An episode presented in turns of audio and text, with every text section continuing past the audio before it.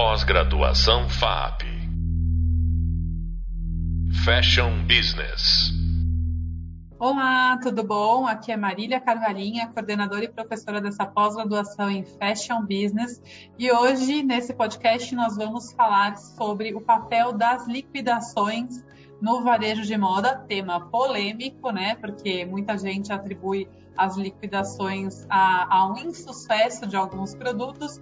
E a gente já vem aí explicando é, na videoaula 2 dessa disciplina que na verdade, a moda ela vive ali um ciclo entre lançamentos e promoções e que a gente tem uma série de produtos que são lançados com várias cores e vários modelos e, portanto, é um estoque ali muito complexo. Então, conforme a venda vai acontecendo, a gente vai tendo um desfalque nesse estoque e tem produtos que começam a ter grandes dificuldades de vender, até porque é, tem que dar aquela compatibilidade, aquele match exatamente o que o cliente quer ser o estoque que está sobrando ali. Então, para falar um pouco mais sobre isso, eu trouxe uma super expert no assunto, a Regiane Económica, que estava com a gente no último podcast, é, que é o, o, primeiro podcast dessa videoaula 2, e já falou sobre planejamento, sobre é, as formas de fornecimento, e agora ela vai falar um pouco sobre essa questão é, dos, do, do, do, do, liquidação do varejo de moda em geral, né, Rê? Obrigada pela sua presença novamente. E eu queria que você começasse explicando para os nossos alunos é, qual é o momento ideal para começar uma liquidação, como que funciona né, esse, essa organização, esse planejamento da liquidação. Olá, obrigada. Bom estar aqui de novo com vocês. Vamos falar sobre o bicho-papão, liquidação. Mas que ele não precisa ser um bicho-papão, na verdade. Né? A liquidação ela faz parte do, do, nosso, do nosso calendário. A gente tem que planejá-la. Né? Então, no nosso, no nosso último podcast, a gente falou um pouquinho sobre a TB. Né? Então, a liquidação ela vai ter que estar lá contemplada no, no ATB.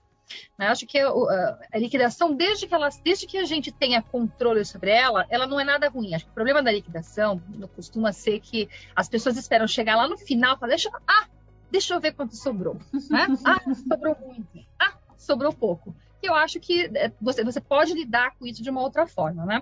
Qual é, da minha visão, a melhor maneira de lidar com isso? Por exemplo, agora eu estou preparando, a, a gente está preparando a coleção da, da NK de, de alto verão. Né? Então, eu já estou planejando quanto eu vou liquidar. Porque, na verdade, se você tiver esse planejamento ali dentro do ATB, porque tudo isso tem a ver com quanto risco você vai tomar. Né? Porque a gente planeja, dentro do nosso ATB, a gente tem as metas de venda. Eu tenho a minha cobertura de estoque planejada. Então, eu vou ter ali um, estoque planejado por um determinado período. Então, eu sei quanto eu vou vender, quanto eu tenho de estoque. Se eu seguir esse planejamento direitinho, se a gente conseguir alcançar nossas metas de venda, se eu vender a mais, pode ser que o meu estoque fique um pouco mais baixo. Então eu vou ter uma liquidação que ela vai ser ali um pouquinho mais rápida. Se por outro lado alguma linha não foi bem, de repente às vezes, a gente não dá com a coleção, né? Tem algumas coisas que, poxa, apostei por tricô e, e fez, não fez frio, a gente não conseguiu vender. Então você vai chegar lá no final e você vai ter um pouco mais de estoque. É, então, é, para mim, o ponto-chave é essa questão realmente de quanto você vai liquidar. É mais ou menos assim. Eu vou te dar um exemplo prático. Logicamente cada empresa tem um número, mas eu vou te dar aqui um número é, geral. Se eu planejar vender 70% do meu produto em full price, o que, que, eu vou fazer? Então, eu já sei que 30% eu vou liquidar. Se eu vender 30% do meu, do meu primeiro dia de liquidação, apuro meu estoque no primeiro dia de liquidação, né? no, no, último dia de, de, de full price, e tenho 30% e vou vender com uma média de 40% de desconto, eu já sei quanto eu vou vender full price, quanto eu vou vender em, quanto eu vou vender em liquidação, já sei qual vai ser a minha rentabilidade e está na conta. Está na conta. O problema é, é, a gente não controlar, não ter nenhuma ideia de cobertura de estoque, não ter uma noção de, desse planejamento por categoria, né, que é super importante, acompanhamento mensal disso. É, então, a liquidação, desde que é bem planejada, faz parte do business. A gente tem uma, eu tenho particularmente uma estratégia, Mar, que eu gosto muito, que é de entrar, eu sempre, eu sempre brinco assim, que estoque é melhor a gente correr atrás de mais de estoque do que a gente correr do estoque, né? Então eu, eu sempre tento é, trabalhar com estoque, com estoques enxutos, tá? Então para mim, assim, eu prefiro, se eu tiver que errar a mão, eu prefiro errar a mão para menos do que para mais. A gente sempre consegue sair correndo atrás de produto, mas realmente depois que ele está no estoque sobrando ali, é, é, muito, é muito difícil de, de, de, lidar com ele se você não está não tá bem planejado.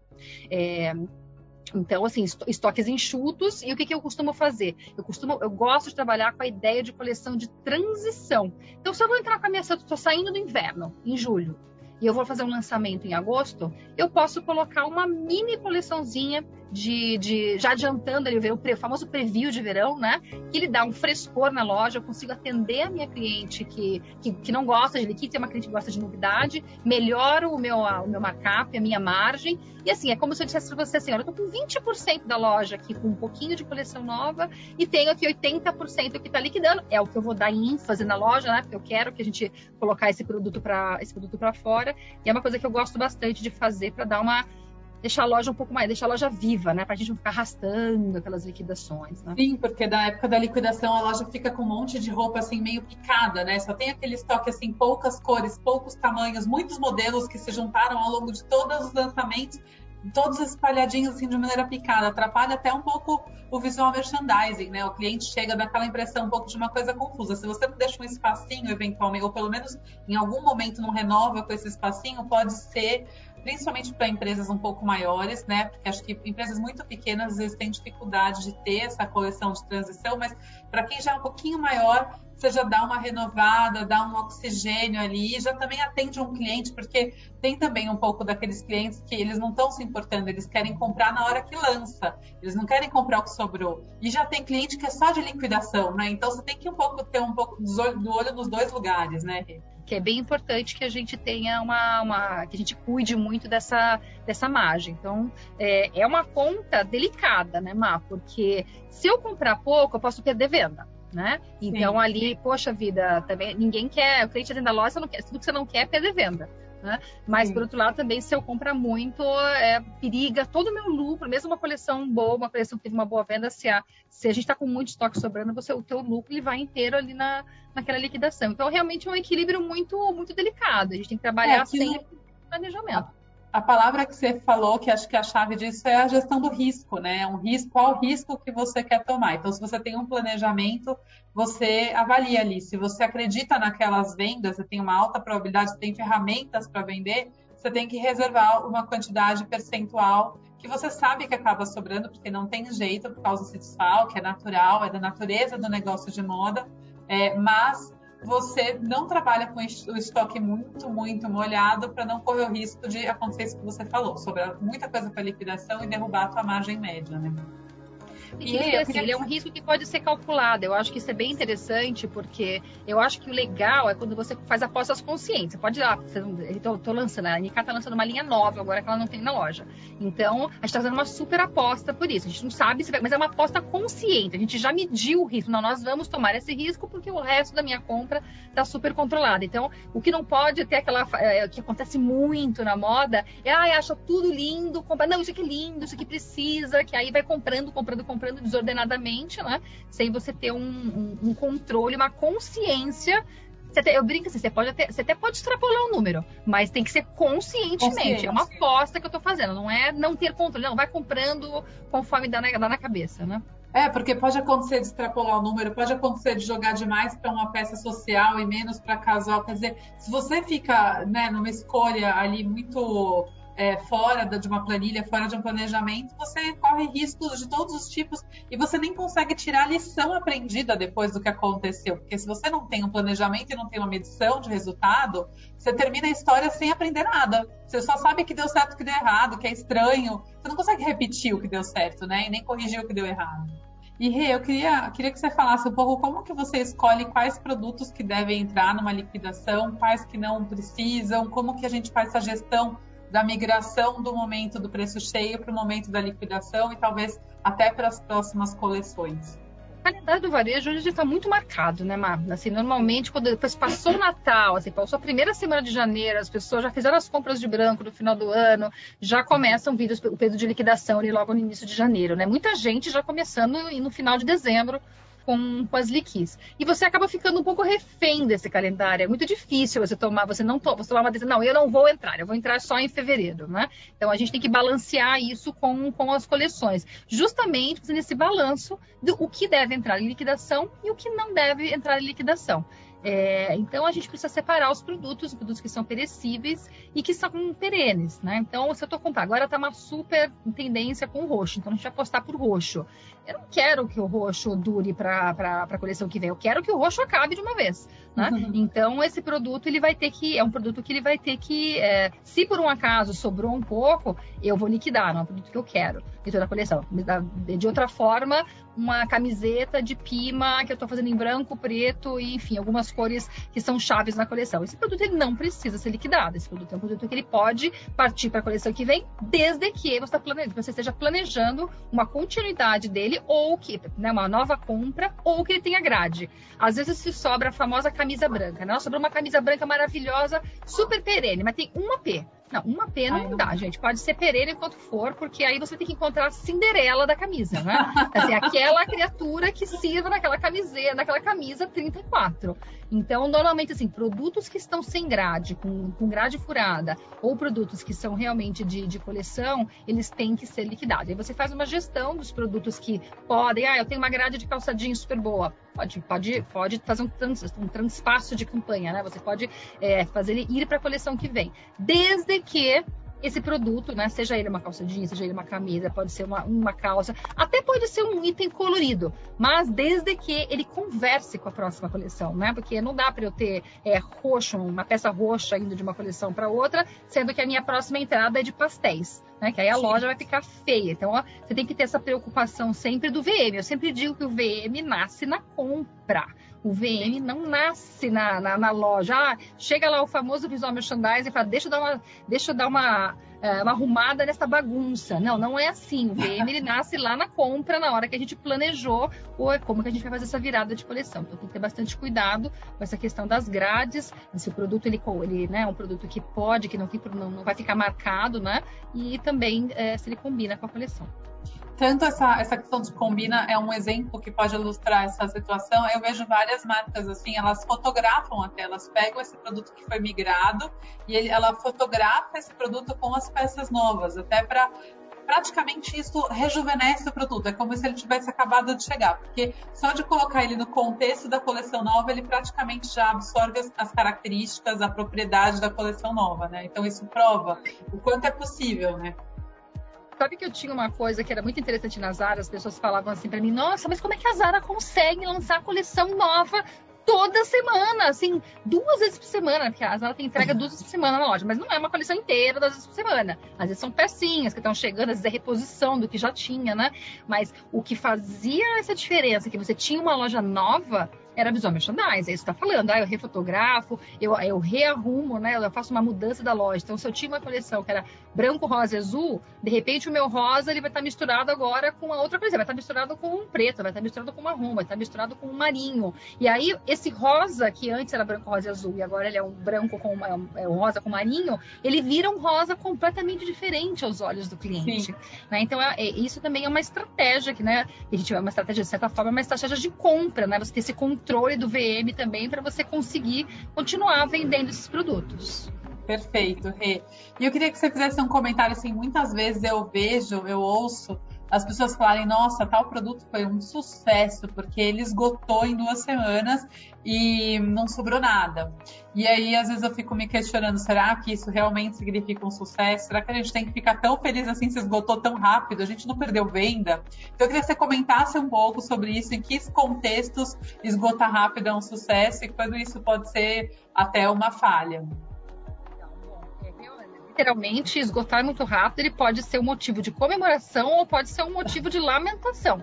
Né? Então, se você fez ali um produto super fashion, que você comprou uma, uma grade pequena, né? Vamos lá, a sua famosa calça roxa. Agora o roxo tá, tá até vendendo bastante, mas enfim, cor X, que você é um modelo de, de mais moda, né? Um modelo mais difícil de vender. E ele acabou super raso, fala, maravilha, acabou, cumpriu a missão dele na loja e próximo. Se você comprou uma uh, camiseta branca e ela acabou em duas semanas, você tem um problema de compra, né? Então você não compra uma camiseta branca, que é o teu P1 da loja, para durar duas semanas. Então quer dizer que você planejou mal a tua coleção, né?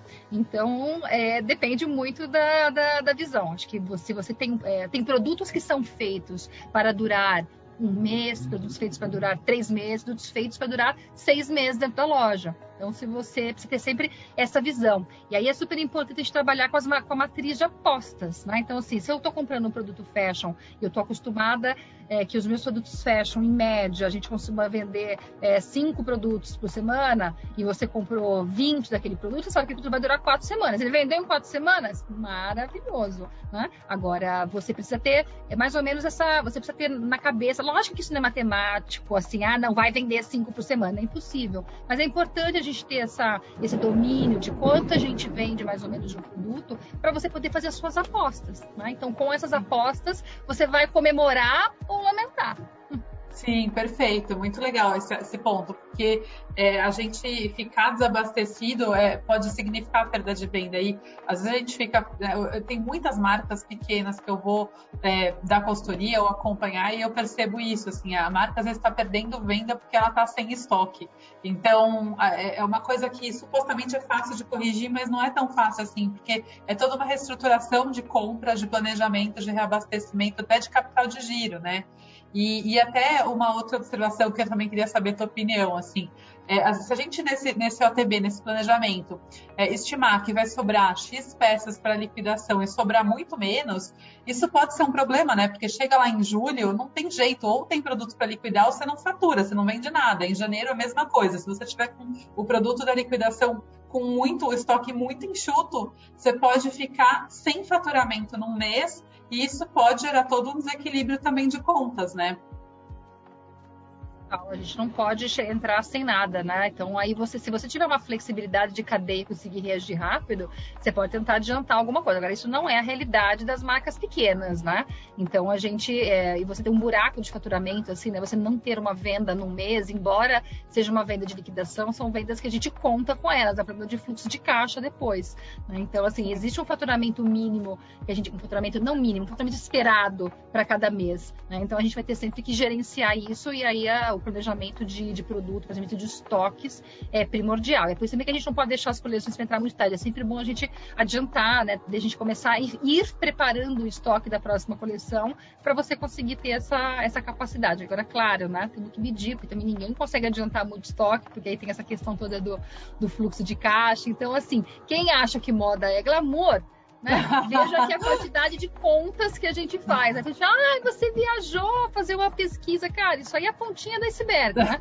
Passa o dia inteiro planejando estoque, negociando com o fornecedor, é, procurando a melhor matéria-prima. E são, são as coisas que garantem realmente o sucesso do negócio, né? É você é. ter aqui é, e é interessante, assim, esse ponto, por exemplo, se a gente acompanha as vendas todo mês, a gente está vendo às vezes que o estoque está indo mais rápido, porque a venda está sendo boa. Acho que quando a gente trabalha com empresas menores que não tem tanto histórico e nem tanto, né, a situação muda muito de um ano para o outro, às vezes abre uma loja nova, ou o e-commerce cresceu muito, você não tem tanto essa referência do histórico, então você acaba às vezes trabalhando com um risco muito menor, então você não, como você falou, é melhor pecar pela falta de estoque do que pela sobra.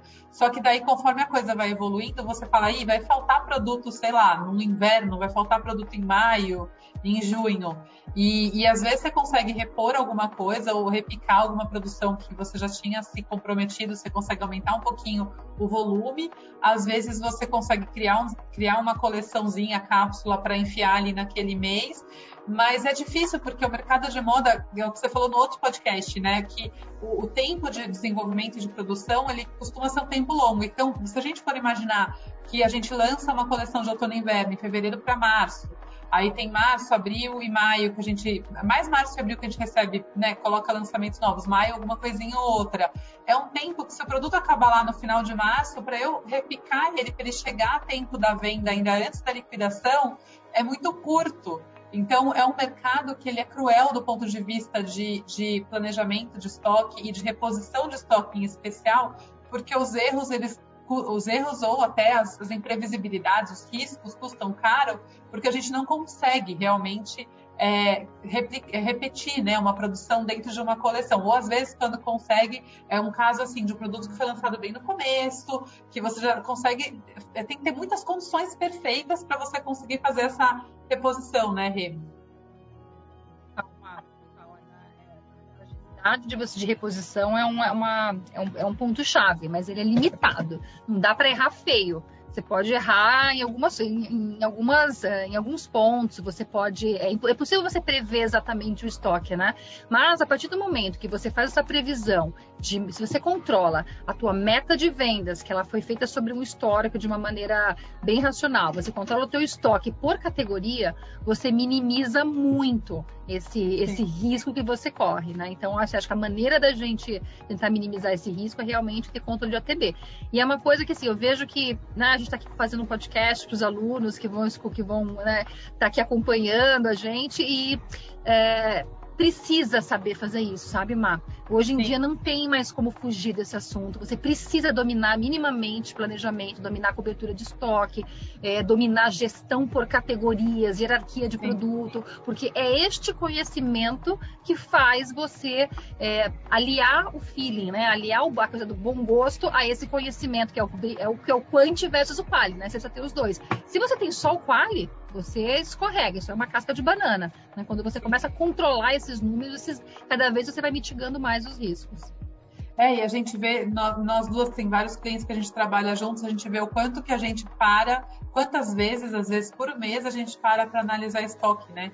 A gente, é, tipo, não é uma coisa que você vai lá, compra e relaxa deixa vendendo. Toda semana, se possível, você para para ver quanto que vendeu de cada categoria, de cada produto. Reavalia, porque aí você tem, às vezes, tem a chance dessa reação rápida de fazer reposição. Se você não faz isso, eu fico pensando, não dá, o negócio não vira, não dá resultado, é só na sorte. E depois pode um dia não ter essa sorte, né, Rê? questão é assim, quando você começa, quando você vai para as marcas muito grandes, as marcas fazem acompanhamento semanal de cobertura por categoria de produto. Então você pega uma Riachuelo, uma Renner, uma Zara, essas marcas que são muito grandes, eles dificilmente, eles podem errar por um produto é, não vender, né? Lógico que isso acontece, às vezes você dá, dá tiros ali que, que não funciona, mas você, eles têm uma previsibilidade do que está acontecendo, eles têm uma, eles têm uma visão de meses, de meses para frente, porque eles estão constantemente analisando uh, o, o, que, o que está acontecendo. Então, sei lá, imagina que você está com uma linha X que não está vendendo muito bem, é, tricô, de repente você fala, cara, será que eu consigo, dar tempo de ter alguma produção que não está rodando ainda? Será que eu posso cancelar um pouco do tricô que ainda não entrou é, em produção? Será que eu posso, que, que tipo de, eu posso jogar isso para a próxima coleção? O que, que eu posso fazer, né? Você vai, você vai gerindo isso semanalmente. Quando você vai para as marcas menores, essa gestão realmente não é, não é semanal. Mas, assim, eu sempre digo que quando você começa a se estruturar, importante é você começar a criar essas rotinas. Então, começa com uma visão quinzenal, se você não pode fazer uma visão semanal, começa com uma visão mensal, depois você começa, você vai lá e sofistica um pouco mais seu pensamento para uma visão, né, a tua análise para uma, uma visão quinzenal, mas é super importante ir acompanhando se o que você previu, né? Se aquilo que você está esperando de venda também acompanha a carteira de pedido, né, Marta? A coisa que mais acontece é, é carteira atrasada, né? E assim, ah. carteira de produto atrasada, ele acaba com a tua venda, porque não adianta, se não almoçou, você não vai jantar duas vezes. Então, Sim. você precisa ter o produto, na, ter um acompanhamento de carteira de pedido, que a gente também faz isso dentro do ATB, né? O acompanhamento da carteira. Então, realmente é muita gestão. Então, quem é assim, quem está estudando moda, Gente, não tem jeito, parte para gestão mesmo, porque não é só feeling. A gente precisa dominar esses números para conseguir ter bons resultados.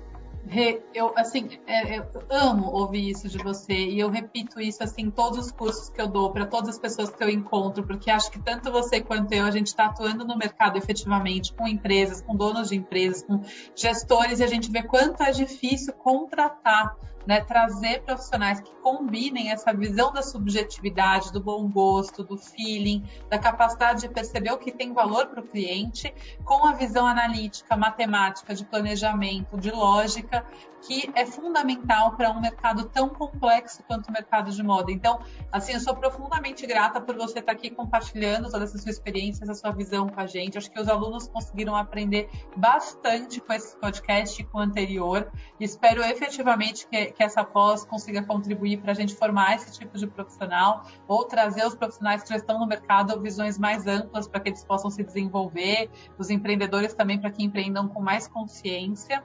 E quero te agradecer muito pelo conteúdo que você compartilhou nesse e no último podcast, Rê.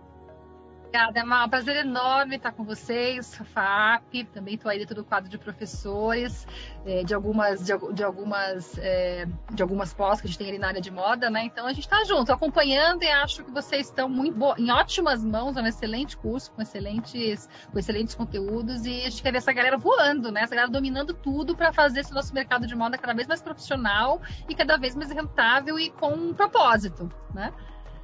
Com certeza, Rê, muito obrigada. E quero lembrar para os alunos que esse conteúdo do podcast ele vem complementando as videoaulas, né? Mas que também ele também é complementado pelo e-book pelas leituras complementares, pelo hub prática. Então não deixem de navegar aí entre as diversas dimensões da disciplina para que vocês consigam é, se apropriar no máximo de conhecimento possível. Gente, obrigada. Vou encerrar por aqui e a gente vai ter mais outros podcasts com vários conteúdos interessantes e outros profissionais de mercado. Até breve. Pós-graduação FAP Fashion Business.